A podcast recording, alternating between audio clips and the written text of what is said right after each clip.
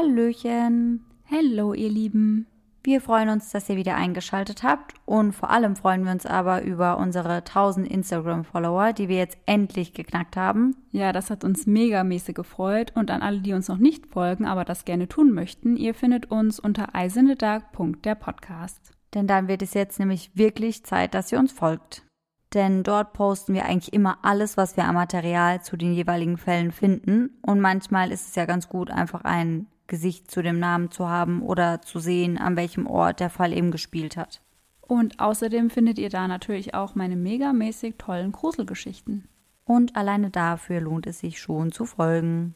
Und auch zu unserem heutigen Fall werdet ihr dort dann wieder alles am Material finden, was wir finden konnten.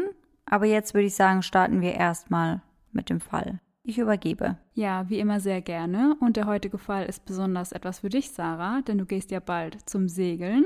Und der heutige Fall hat auf jeden Fall etwas damit zu tun. Oh je. Freue ich mich da noch auf unseren Segeltrip oder eher nicht mehr? Vielleicht eher nicht mehr. Na klasse. Dann bin ich aber mal gespannt. Kannst du auch sein und deswegen legen wir direkt los. Erst einmal gehen wir für den heutigen Fall ein paar Jährchen zurück. Ins Jahr 1961. Es ist der 16. November und ein Händler namens Theo segelt mit seiner Crew durch den Northwest Providence Channel, welcher durch die Bahamas führt. Dann plötzlich entdeckt ein Crewmitglied im Wasser unter ihnen etwas. Die Männer trauen ihren Augen nicht. Es ist ein Mädchen in einem Korkfloß. Als die Crew sie an Bord holt, wird klar, wie schlimm es um das Mädchen überhaupt aussieht. Sie hat starke Verbrennungen am ganzen Körper, Fieber bei 41,5 Grad und ist komplett dehydriert. Ein Helikopter bringt das Mädchen nach Miami in ein Krankenhaus. Dort fällt sie in ein Koma, aus dem sie wie durch ein Wunder nach ein paar Tagen wieder erwacht. Die Ärzte wollen sie zur Beobachtung natürlich aber noch länger im Krankenhaus behalten und untersagen der Polizei zunächst auch komplett die Befragung des jungen Mädchens. Zu diesem Zeitpunkt ahnt jedoch noch niemand, welchen Albtraum das Mädchen die letzten Tage durchleben musste. Sieben Tage nachdem sie gefunden wurde, erlaubt der Arzt dann, dass sie mit der Polizei sprechen kann und sie sagt zum allerersten Mal aus. Ihr Name ist Terry Jo DePerot und sie hatte 84 Stunden ohne Essen und Trinken in ihrem Korkfloß alleine auf dem offenen Meer verbracht. Oh Gott. Aber dann war es auch wirklich höchste Zeit, dass sie gefunden wird, oder? Ja, also sie war auch kurz davor zu sterben, haben die Ärzte gesagt. Ja, kann ich mir vorstellen. Es war Rettung in allerletzter Minute. Mhm. Die Beamten, die sie befragen, werden zunächst die einzigen sein, die überhaupt erfahren, was mit Terry Joe passiert ist und was mit ihrer Familie passiert ist. Erst 20 Jahre nach der Tat wird sie sich Freunden und Familie gegenüber öffnen. Ich würde das niemals so lange aushalten, glaube ich. Ich auch nicht. Egal, was passiert wäre, ich glaube, ich müsste das meinen Freunden und meiner Familie einfach sagen. Dass man auch einfach das verarbeiten kann, während man darüber spricht. Ja, eben. Das ist ja eigentlich super wichtig. Und Ja. 20 Jahre lang ist echt richtig, richtig lang. Sie meinte dann später, dass sie einfach die Zeit gebraucht hat, um das irgendwie für sich verarbeiten zu können. Crazy. Ja. Ja, ich meine, jeder muss das in seinem eigenen Tempo machen und jeder darf ja selbst entscheiden, ob er darüber sprechen möchte oder nicht. Ja. Aber ich könnte es niemals. Ich auch nicht. Aber fangen wir mal ganz am Anfang der Geschichte an. Am 8. November 1961 macht sich die Familie Duperot aus Wisconsin zu einem Segelurlaub zu den Bahamas auf. Zu Terry Joes Familie gehört ihr Vater Arthur, seine Frau Jean und ihre zwei Geschwister Brian und Renee und natürlich Terry Joe selbst. Arthur ist Zahnarzt und hat gemeinsam mit seiner Frau ziemlich lange für diesen Urlaub gespart. Es sollte der Urlaub ihres Lebens werden. Doch alles kommt anders.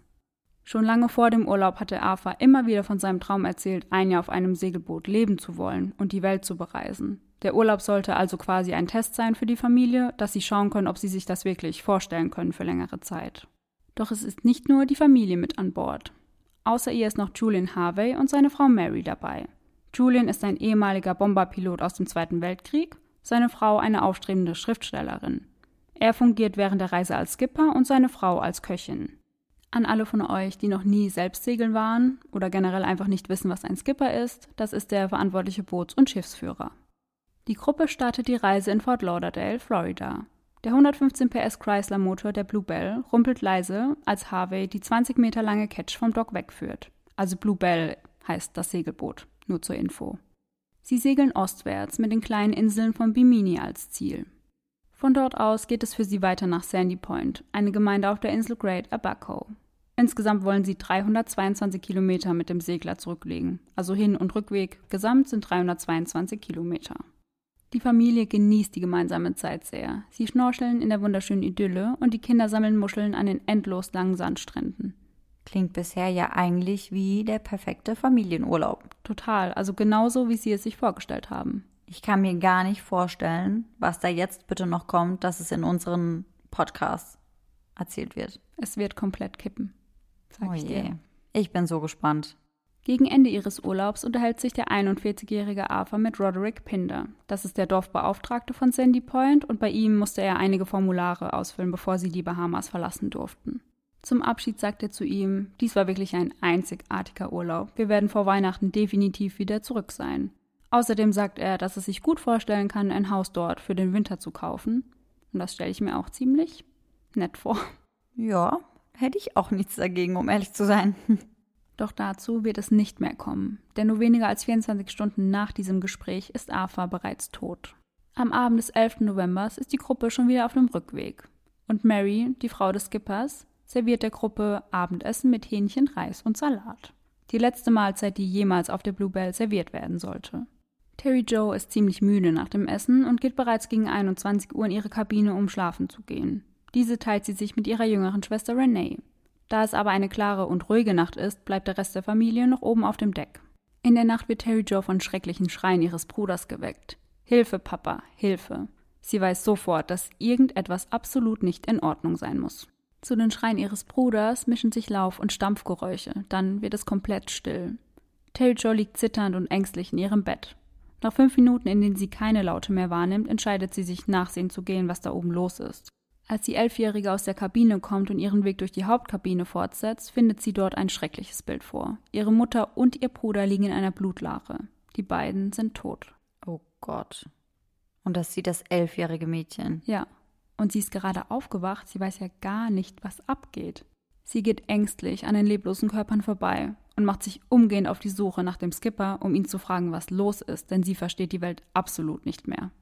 Ja, verständlich. Ja. Und weiß man, wo der Papa von der Kleinen ist? Zu diesem Zeitpunkt nicht. Langsam steigt sie die Treppe nach oben und streckt erst einmal nur ihren Kopf durch die Luke. Dort entdeckt sie an der Steuerbordseite des Cockpits mehr Blut und außerdem ein Messer. Anschließend klettert sie dann komplett an Deck.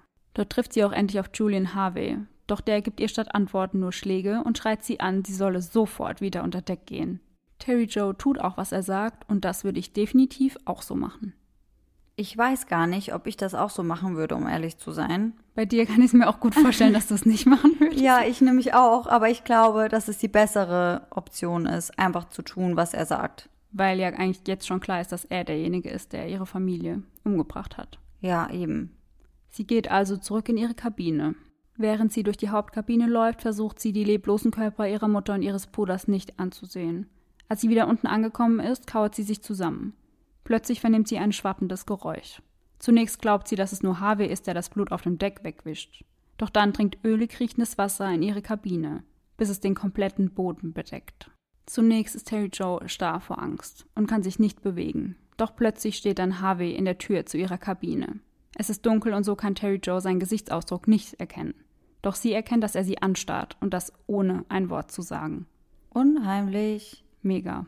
Eieiei. Die einzigen Geräusche, die sie in diesem Moment wahrnehmen kann, sind ihr Herzklopfen und sein schwerer Atem. Er hält etwas in seiner Hand. Sie vermutet, dass es die Waffe ihres Bruders ist, und dazu muss man sagen, dass ihr Bruder erst 14 Jahre alt war. Und er hatte eine Waffe? Scheinbar schon.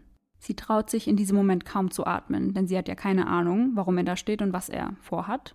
Und dann geht er plötzlich wortlos zurück auf das Oberdeck. Wie in so einem richtig schlechten Horrorfilm. Total. Ich habe diese Szene komplett vor Augen gerade. Das Wasser reicht ihr mittlerweile bis zur Hüfte und Terry Joe weiß, dass sie so schnell wie möglich die Kabine verlassen muss. Also geht sie ebenfalls die Treppe nach oben. Harvey hatte die Ventile des Schiffes geöffnet, um die Bluebell zu versenken. Er bittet Terry Joe, das Seil des Rettungsboots zu halten. Während sie das tut, macht sich Harvey auf den Weg, vermutlich, um seine Waffe wiederzuholen, mit der er auch das junge Mädchen töten möchte. Doch Terry Joe lässt das Seil los und das Boot beginnt von der Bluebell wegzutreiben. Ja, richtig so. Ja. Sonst macht er sich dann noch vom Acker und lässt sie alleine dort. Ja, aber dann springt er dem Boot nämlich hinterher. Und sie sieht aber nicht, ob er es erreicht, aber er verschwindet einfach und sie sieht ihn nicht mehr. Okay, aber immerhin ist er dadurch vom Boot verschwunden. Ansonsten hätte er sie wahrscheinlich umgebracht und wäre dann erst auf das Rettungsboot gegangen. Genau, und jetzt ist sie einfach alleine. Immerhin, besser als mit diesem Creep dort zu sein. Definitiv. Später stellen sich ganz viele Leute die Frage, warum Harvey nicht zurück zu Bluebell gekehrt ist, um sicherzustellen, dass auch Terry Joe wirklich tot ist. Was würdest du denn vermuten?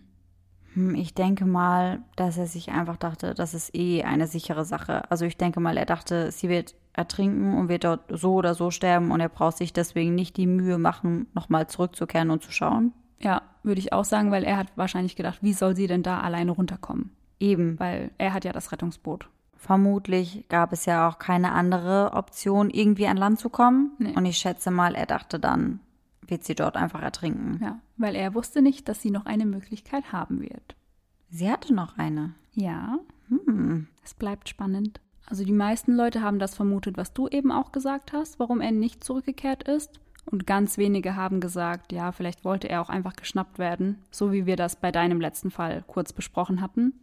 Aber das macht irgendwie nicht ganz so viel Sinn, Fand ich auch nicht. weil die Wahrscheinlichkeit, dass sie dort überlebt, wäre einfach viel zu gering gewesen. Die war total gering, eigentlich fast bei null. Aber jetzt nochmal zurück auf die Bluebell. Das Deck füllt sich immer weiter mit Wasser. Und dann erinnert sich Terry Joe an das kleine Korkfloß, welches an Deck festgebunden ist. Und sie beginnt es zu suchen. Und sie findet es.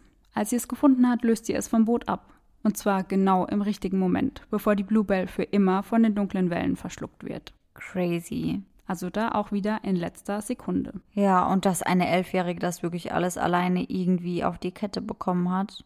Ich wüsste nicht, ob ich so weit gedacht hätte. Naja, also wenn ich mir deine Gruselgeschichten so durchlese, weiß ich das auch nicht. Ja, es wird wohl für immer, ja, ein Geheimnis bleiben.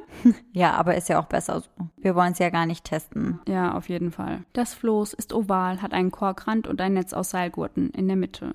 Eine Leine des Floßes verfängt sich an dem sinkenden Schiff. Und eine Sekunde wird Terry Joe mit unter Wasser gezogen. Glücklicherweise löst sich die Leine noch rechtzeitig und sie taucht mit dem Floß wieder auf. Und nun befindet sie sich ohne Essen und Trinken alleine auf dem offenen Meer. An ihrem Körper trägt sie nur eine leichte weiße Bluse und rosa Shorts. Nachts friert sie darin unbeschreiblich. Wellen brechen unkontrolliert über ihr zusammen und sie zittert am ganzen Körper. Tagsüber geht es ins nächste Extrem über. Die Sonne ist so heiß, dass sie sich schlimme Verbrennungen zuzieht. Mit jeder weiteren Stunde wird ihr Hals trockener und ihre Lippen sind so ausgetrocknet, dass sie aufspringen. Auch ihre Zunge schwillt immer weiter an. Die meiste Zeit muss sie ihre Augen geschlossen halten, weil die Sonne einfach viel, viel zu grell ist. Oh je. Das ist so schlimm. Das kann man sich gar nicht vorstellen. Auch, dass sie das überlebt hat, ist einfach ein Wunder. Wie lange kann ein Mensch denn ohne Trinkwasser überleben, frage ich mich gerade. Also so in der Regel drei bis vier Tage. Aber es gab auch schon Ausnahmefälle, in denen es elf bis zwölf Tage waren. Boah, das ist schon ganz schön lange. Aber ich glaube, das kommt wirklich sehr, sehr selten vor und es ist wirklich eher die drei bis vier Tage. Okay, dann sind die elf bis zwölf Tage also eine Ausnahme und wahrscheinlich auch das komplette Maximum. Ja. Krass. Ja, und in dem Fall kommt natürlich auch noch die extreme Hitze dazu. Ja, klar, weil sie schwitzt ja auch die ganze Flüssigkeit einfach wieder aus. Eben, und das beschleunigt das Ganze dann natürlich. Das Einzige, was sie tagsüber etwas kühlt, ist das Meerwasser. Denn wenn Terry Joe in der Mitte des Floßes, also im Netzteil sitzt, ist ein Teil ihres Körpers im Wasser. Und das ist glücklicherweise kälter als die Luft. Oh je, aber ich glaube, ich fände das schon ziemlich unheimlich. So auf offenem Meer. Ja, weil du weißt ja auch einfach nicht, was unter dir ist. Ja, ich glaube, da würde ich Panik schieben. Ich auch. Safe. In der Nacht ist es dann genau umgekehrt und das Wasser ist wärmer als die Luft und gibt ihr so zumindest ein ganz kleines bisschen Wärme ab. Die ersten Stunden plagt sie die Angst, dass Harvey sich noch in der Nähe befinden könnte und es schafft auch ihr, etwas anzutun. Außerdem stellt sie sich ununterbrochen die Frage, was wohl mit ihrem Vater und ihrer Schwester passiert ist, denn die beiden hat sie auf dem Schiff nicht mehr gesehen.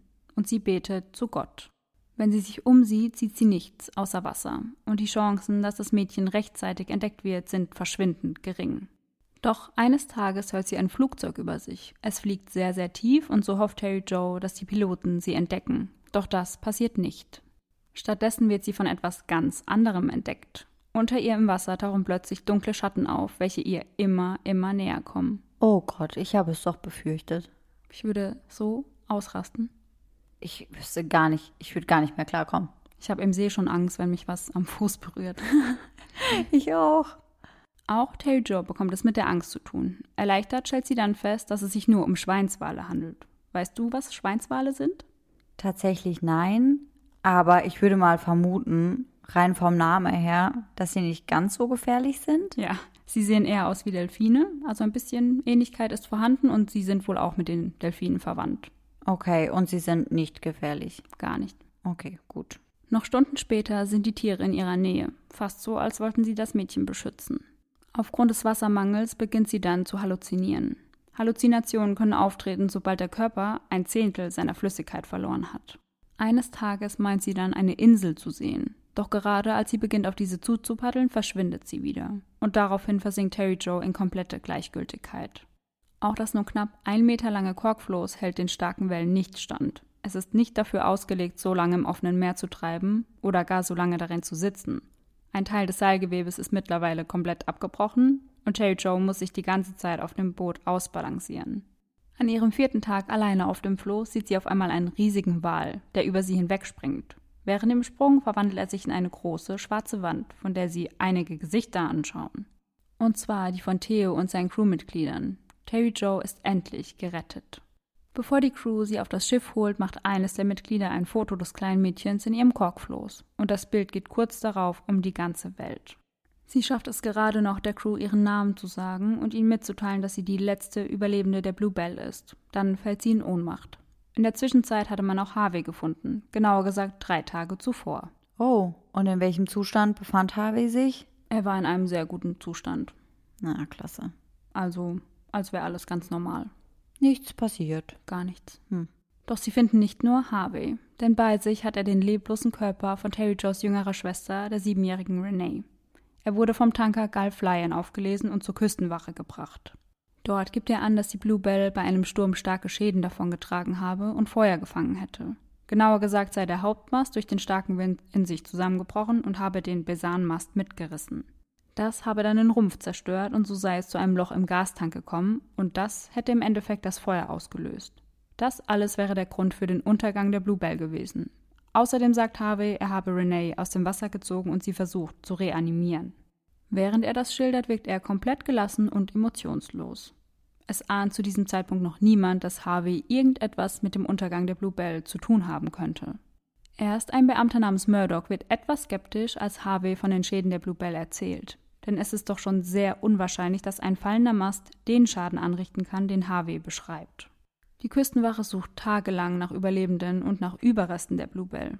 Insgesamt checken sie 5000 Quadratmeilen ab, aber finden einfach gar nichts. In einer weiteren Befragung wird Harvey von Murdoch gefragt, warum er denn nicht die Fackeln benutzt habe, um auf die Bluebell aufmerksam zu machen und so eventuell Hilfe zu bekommen.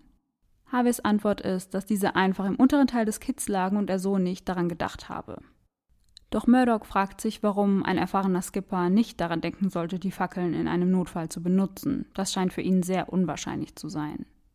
Zudem hatte man aus dem Leuchtturm einer nahegelegenen Insel in jener Nacht kein Feuer auf dem Meer bemerkt. Das Wetter soll in jener Nacht auch sehr, sehr ruhig gewesen sein und das passt ja ebenfalls absolut nicht zu Harveys Erläuterungen. Während dieses Verhör stattfindet, kommt ein zweiter Beamter in den Raum gestürmt. Er meldet, dass eine weitere Person den Untergang der Bluebell überlebt hat. Harvey nach dieser Nachricht sehr benommen. Zu Murdoch sagt er daraufhin, dass er nun den Besitzer der Bluebell, Harold Peck, aufsuchen muss, von dem sie das Schiff gemietet hatten. Er steht einfach auf und geht. Die zwei Beamten bekommen ein etwas mulmiges Gefühl und lassen einige Kollegen vor Terry Joes Zimmer im Krankenhaus Wache stehen. Mittlerweile haben wir den 17. November 1961 und eine Putzfrau im Sandman Motel in Miami macht sich wie üblich auf den Weg, die Zimmer zu reinigen. Als sie eines der Zimmer betritt und die Zimmer zum Bad öffnen möchte, wundert sie sich, denn die Tür geht nur ein Spalt weit auf. Allerdings nimmt sie einen sehr, sehr seltsamen Geruch wahr. Sie informiert umgehend ihren Manager und dieser ruft die Polizei. Die Beamten verschaffen sich Zutritt zum Badezimmer. Hinter der Tür finden sie den leblosen Körper eines Mannes, der sich die Pulsadern aufgeschnitten hat. Und was meinst du, Sarah? Wer ist es? Na, ich schätze mal, dass es sich dabei um Harvey handelt. Yes, 100 Punkte. Ding, ding, ding. Hm. Harvey hatte einen Abend zuvor unter falschem Namen in dem Motel eingecheckt. Als er erfahren hatte, dass Terry Joe überlebt hat, wurde ihm klar, dass er auf jeden Fall geschnappt werden würde und entschied sich daher, sich das Leben zu nehmen. Bei ihm findet die Polizei eine Notiz. Sie ist an seinen Freund James Boozer adressiert. Harvey schreibt: Ich bin ein nervöses Frack und kann einfach nicht mehr weitermachen. Ich gehe jetzt. Ich glaube, entweder mag ich das Leben nicht oder ich weiß einfach nicht, was ich damit anfangen soll. Außerdem arrangiert er mit diesem Schreiben gleichzeitig die Adoption seines Sohnes. Dieser soll ab jetzt bei James leben. Weiter möchte Harvey, dass seine Überreste im Meer verschüttet werden, und dieser Wunsch wird ihm sogar erfüllt. Die erste Frage, die sich die Polizei stellt, ist, welches Motiv hatte Harvey überhaupt, die ganze Familie von Terry Joe zu töten? Es wird vermutet, dass er ursprünglich nur seine Frau töten wollte, um an deren Lebensversicherung zu kommen. Zum Zeitpunkt der Tat waren sie gerade vier Monate verheiratet und die Versicherung wurde, wie, ja, überraschend, ganz kurz vor dem Urlaub abgeschlossen und belief sich auf eine Summe von 20.000 US-Dollar. Aber nicht nur das. Die abgeschlossene Versicherung beinhaltete eine Doppelentschädigung bei einem Unfalltod. Also demnach hätte Harvey in diesem Fall 40.000 Dollar kassiert. Aber selbst 40.000 Dollar sind echt nicht genug, um deine Frau umzubringen. Nee, aber ich finde es so krass, wie oft das das Motiv ist einfach. Ja, eben und auch schon wegen so einem geringen Betrag. Ja. Verrückt. Die Beamten vermuten, dass er Mary vermutlich an Bord ermorden, ihren Körper auf dem offenen Meer verschwinden lassen und sie anschließend als vermisst melden wollte. Er wollte das Verbrechen nachts verüben, wenn alle anderen schlafen. Vor der Familie von Terry Joe hätte er es dann einfach als Unfall aussehen lassen. Ja, er wäre dann vermutlich morgens einfach an Deck gekommen und hätte ganz panisch gesagt, dass er seine Frau nirgends finden kann. Genau, so habt ihr sie irgendwo gesehen? Ich finde sie nirgends. Ja, ja. Kann ich mir Mhm. richtig vorstellen. Ja. Schön einstudiert. Komplett. Naja. Mary hat sich vermutlich lautstark und vehement gegen ihren Mann gewehrt, und damit hatte er wahrscheinlich einfach nicht gerechnet. Durch den Kampf wurden die Mitglieder der Duperow-Familie aus ihrem Schlaf gerissen. Also eigentlich war die Familie traurigerweise nur zur falschen Zeit am falschen Ort.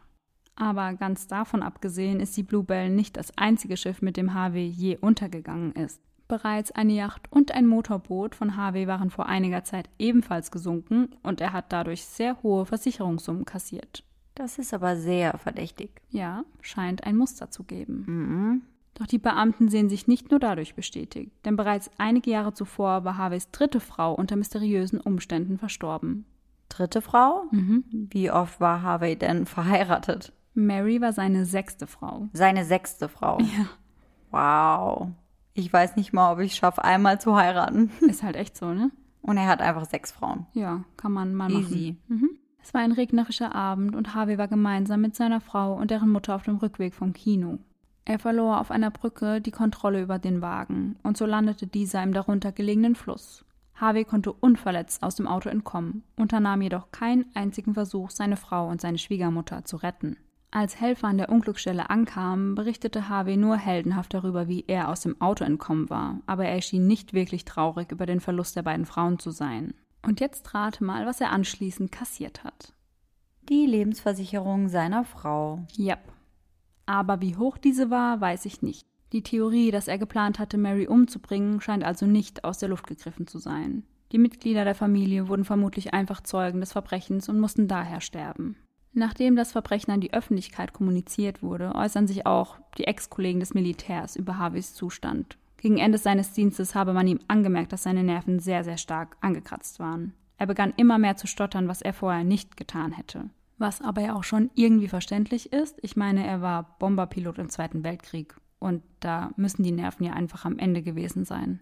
Ja, auf jeden Fall. Also was man da durchmacht, das kann man sich wahrscheinlich gar nicht vorstellen. Definitiv nicht. Was bis heute nicht festgestellt werden konnte, ist, ob Harvey auch die siebenjährige Renee umgebracht hatte.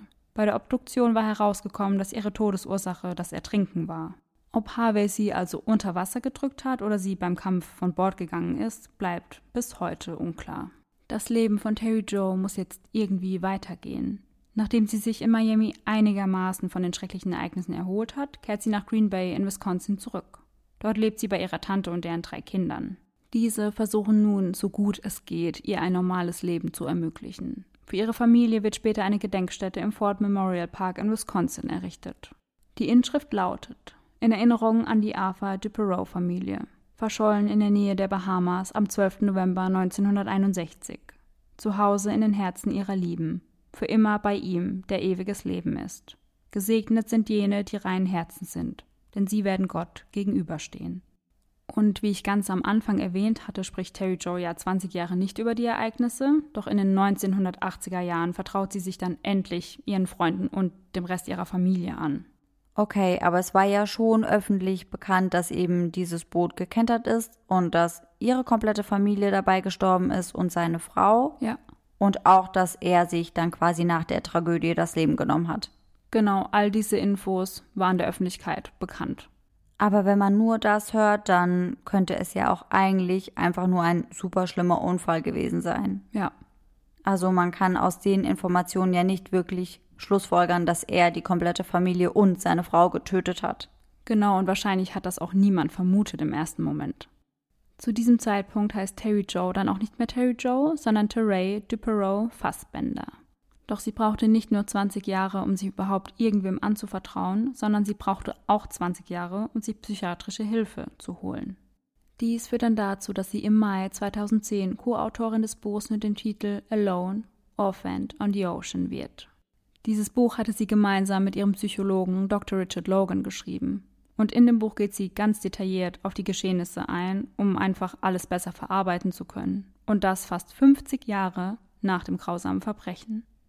Teray sagt selbst, dass das Buch einfach ihr letzter Schritt zur Heilung ist. Und außerdem sagt sie, dass sie hofft, dass das Buch auch anderen Menschen helfen wird, die traumatische Ereignisse durchleben mussten. In ihrem Buch beschreibt sie, wer sie selbst vor der schrecklichen Tat gewesen ist. Sie hatte stets ein sehr großes Herz für Tiere und verbrachte viel Zeit im Wald rund um Green Bay, um dort, wie sie selbst sagt, wie Tarzan zu klettern. Ihre Familie liebte sie über alles und sie hatten stets ein sehr, sehr inniges Verhältnis zueinander. Teray gibt zudem ein Interview, nachdem sie Natriumamytal eingenommen hatte. Das ist unter anderem als Wahrheitsserum bekannt und so sollte einfach sichergestellt werden, dass sie während dem Interview ihre richtigen Erinnerungen erzählt und keine in Anführungszeichen falschen Erinnerungen hervorkommen. Und kam da dann noch irgendwas heraus, was man vorher noch nicht gehört hatte? Nee, gar nicht. Also ist sie einfach bei ihrer Geschichte von zuvor geblieben. Ja. Und es ist auch so, selbst wenn man das nimmt und es ein sogenanntes Wahrheitsserum ist, kann der, ja, jenige trotzdem die Unwahrheit sagen und es kann auch dazu kommen, dass Realität und Fiktion vermischt werden. Also eigentlich sehr, sehr kontraproduktiv. Es gibt also gar keine Garantie, dass die Person dann wirklich die Wahrheit sagt. 0,0. Und ich fand das generell ziemlich heftig, muss ich sagen, denn normalerweise wird so etwas nur im geheimdienstlichen Umfeld praktiziert und ist international sogar als eine Art der Folter bekannt. An dieser Stelle muss ich aber dazu sagen, dass sie es komplett freiwillig genommen hat und ich habe vermutet, dass sie vielleicht einfach gehofft hat, sich an mehr erinnern zu können oder wieder Gedanken hervorkommen, die sie jahrelang einfach verdrängt hat. Ja, kann ich mir auch vorstellen. Ich kann mir aber auch vorstellen, dass sie das genommen hat, damit sie etwas glaubwürdiger wirkt. Mhm. Weil es gibt ja immer wieder Kritiker, die bei solchen Geschichten behaupten, dass etwas dazugedichtet wurde oder dass irgendwie gelogen wurde und vielleicht wollte sie das damit einfach verhindern. Ja, das kann echt gut möglich sein, weil wenn man an Natascha Campus denkt, die hat das ja ganz, ganz extrem erlebt. Während den Signierstunden ihres Buches tauchen immer mehr Menschen aus ihrer Vergangenheit auf. In einem Interview mit 48 Hours sagt sie, wir hatten letzten Monat eine Buchvernissage.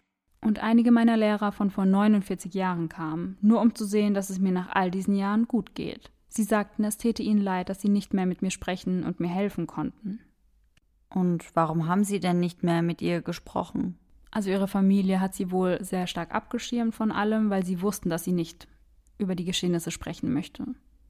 Okay, aber man hätte ja auch über andere Sachen sprechen können und trotzdem weiterhin soziale Kontakte pflegen können. Ja, da ist halt die Frage, was die Familie zugelassen hat, weil dazu habe ich nicht wirklich etwas gefunden. Okay, aber ist doch schwierig, auch für die Familie hier richtig zu entscheiden wahrscheinlich. Ja, man weiß wahrscheinlich gar nicht, wie man sich genau verhalten soll. Ja, kann ich mir auch vorstellen. Über die Tage, während sie auf dem Meer war, sagt sie, ich hatte nie Angst. Ich war ein Kind, das viel im Freien war und ich liebte das Wasser.